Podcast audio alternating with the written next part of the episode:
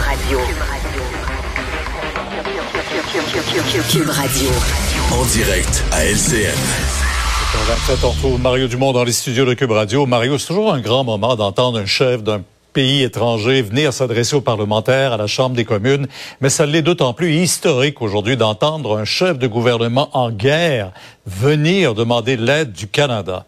Et d'ailleurs, peu avant mon euh, avant cette allocution du président Zelensky ce matin à mon émission, on a joué l'extrait ou un extrait Ah, de Winston Churchill. Churchill.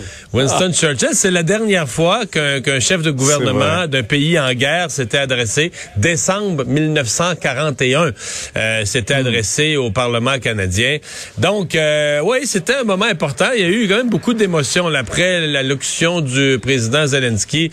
Il y a eu une très très longue ovation. euh, euh, des bons discours euh, aussi des autres, de Mme Bergen, de Monsieur, euh, de Monsieur Blanchette. Il avait été présenté auparavant par, euh, par Justin Trudeau.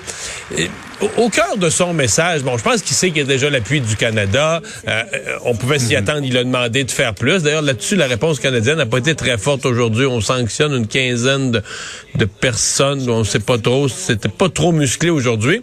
Ceci dit, euh, il a, euh, il a beaucoup insisté sur l'idée de de se mettre dans la peau. Là.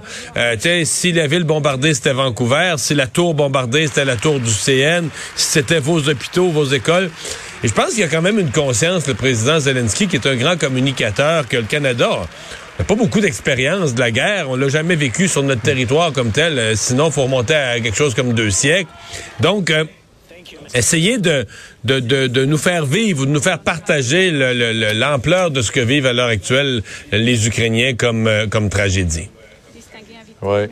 Euh, Mario, euh, on se prépare pour le budget la semaine prochaine au Québec. L'inflation, c'est au cœur de tout ça, bien sûr. Il y avait ces hausses de tarifs d'électricité. En tout cas, il y a pas mal de boulot pour le ministre des Finances et le premier ministre s'est voulu rassurant aujourd'hui. Ouais, sur la, la, la formule, parce qu'il avait introduit l'inflation comme un des items Ben oui, de la formule pour l'électricité. Évidemment, l'inflation atteint des seuils qu'on n'avait pas imaginés, euh, qui déjouent tout le monde. Donc, ça aurait pu amener les tarifs, pas cette année, là, pour euh, avril 2023. Ça aurait pu les amener beaucoup plus haut. Euh, Monsieur Legault a dit, on va s'occuper de ça. Ceci étant dit, il faudra faire quelque chose. Il y a un problème réel pour le coût de la vie. Les gens sont frappés, sont frappés dans leur budget. Tous les partis, d'ailleurs. Euh, François Legault a déjà annoncé qu'il y aurait de ça dans le budget. Les partis, vont chacun de leurs suggestions euh, valables, plus ou moins valables. Moi, je trouve que là, là où tout le monde doit se concentrer, c'est qu'il faut travailler sur des choses qui ont, qui ont un caractère temporaire. Et là, on vient d'avoir l'exemple. Avec le prix de l'essence, on avait parlé de, de, de détaxer l'essence. Tu sais, le prix du baril est monté en quelques jours, là, au début mars, avec la guerre en Ukraine, est passé de 95 à, à 130 dollars pendant quelques heures ou quelques minutes. Il est monté quasiment jusqu'à 130. Mais là, il est redescendu à- aux alentours de 95. Il est redescendu quasiment aussi vite qu'il avait monté. Donc, euh, Alors, euh, on voit, est-ce qu'on voit ça à la pompe? euh, J'espère qu'on va le voir. Ben, il a, oui, il a déjà redescendu un peu. J'espère qu'il va redescendre. Mais mon point, c'est que euh, euh, beaucoup de denrées, le blé, etc., c'est des prix qui sont complètement fous. Le nickel, des métaux comme le nickel. Donc là, on est dans un monde très instable, une guerre, etc. Donc, d'appliquer pour un gouvernement dans un budget des mesures avec un grand critère de permanence pour des affaires qui fluctuent en dents comme ça, euh, c'est là qu'il faudra que le ministre des Finances soit Ouais. euh, ait de la souplesse dans son approche pour oui aider les ménages mais sans se mettre les bras dans des tordeurs puis que trois mois après ben c'est plus vrai pantoute t'as aidé des gens pour quelque chose mais le problème est plus là les, les prix ont rebaissé. C'est ça qui est à faire attention On est dans le dernier droit avant les élections. Le ministre de la Santé présente sa réforme. Aura-t-il le temps de la faire adopter avant l'élection?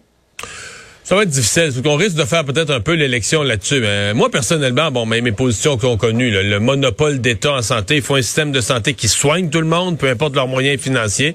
Moi, je- depuis 20 ans, je suis convaincu qu'il faut faire une meilleure place au privé, introduire des notions de concurrence, de complémentarité. Tous les pays européens font ça avec des résultats bien meilleurs que nous. On l'a vu durant la pandémie.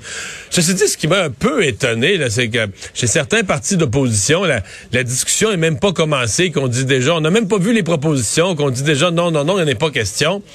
Et on se retrouve vite dans la défense du statu quo. On dirait, proposez-nous quelque chose, là. Je veux dire, euh, fait des années qu'on dit dans le système de santé, on a changé le nom, les agences de la santé sont devenues les régies, pour ça, c'est devenu les sites. Des, des changements structurels, puis des changements des noms des structures, on en a fait à répétition.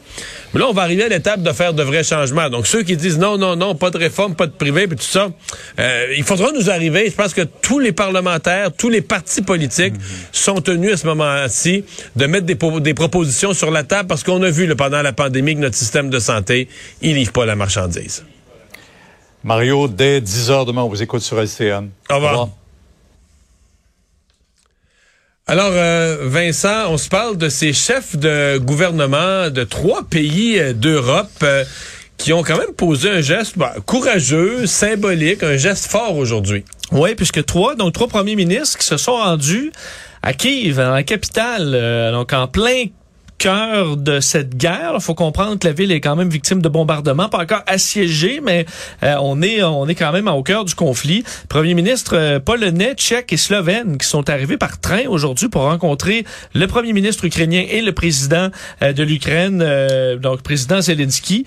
C'est quand même un signe assez fort. Là. Eux voulaient être là pour montrer le soutien à l'Ukraine. Montrer qu'ils n'ont pas peur de rentrer dans Kiev. Ouais, renforcement des sanctions contre l'agression russe. Le premier ministre ukrainien a salué le courage des vrais amis de l'Ukraine. Mais quand même, effectivement, là, euh, c'est quand même un geste assez courageux de présenter.